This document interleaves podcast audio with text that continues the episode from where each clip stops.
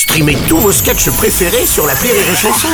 Des milliers de sketchs en streaming, sans limite, gratuitement, gratuitement sur les nombreuses radios digitales Rire et Chanson.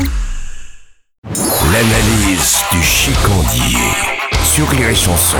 Qu'est-ce que je lui mets, mon chicandier? Mets-moi un Fanta, s'il te plaît. Un Fanta, non mais qu'est-ce que c'est que ces histoires encore eh ben ouais, ça me rappellera l'époque bénie des booms, mon pompon. Mon pompon? Oui, c'est le chien de ma mère, tu me fais penser à lui, toujours la patte levée en train de sniffer mes rouleaux.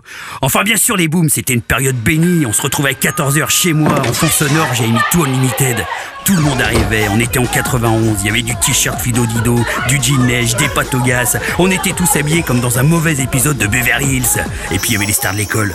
Oh, j'espérais qu'elles soient toutes là. Eh, eh, C'était qui les stars de l'école? Aurélie G, Frédéric Robert, c'est vrai qu'elle, elle avait plus un nom à tenir un stand de charcuterie. Mais t'aurais vu ses meules, ma couille. Il y avait Sylvie Bédel, Estelle Hulin, Alexandra Vincent. Là, il y avait du morceau, mon pote. Hein. Moi, à 13 ans, comme je pesais déjà 97 kilos pour 1m62, c'est vrai qu'au moment des quarts d'heure américains, euh, j'avais plus tendance à chialer au shot en tombant un paquet de granola. Mais j'avais ma petite combine Une combine? J'avais un pote marocain, Kader, hyper beau gosse, peau cuivrée, cheveux noirs, yeux bleus. Il a même fini mannequin. Toutes les filles étaient dingues de lui. Du coup, il les attirait dans une piole, tu vois. On éteignait la lumière et alors qu'elle pensait l'embrasser, eh ben en fait c'était Bibi. Les filles elles disaient c'est curieux pour un mec qui mange pas de cochon d'avoir une si forte haleine de saucisson quand même.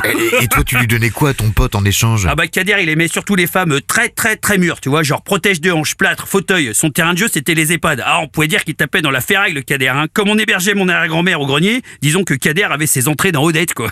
Oh, oh, ah notre deal c'était une touche contre une couche. Oh putain, ça me fout des frissons. Oh je suis trop fleur bleue tiens. Et C'est ça mon analyse.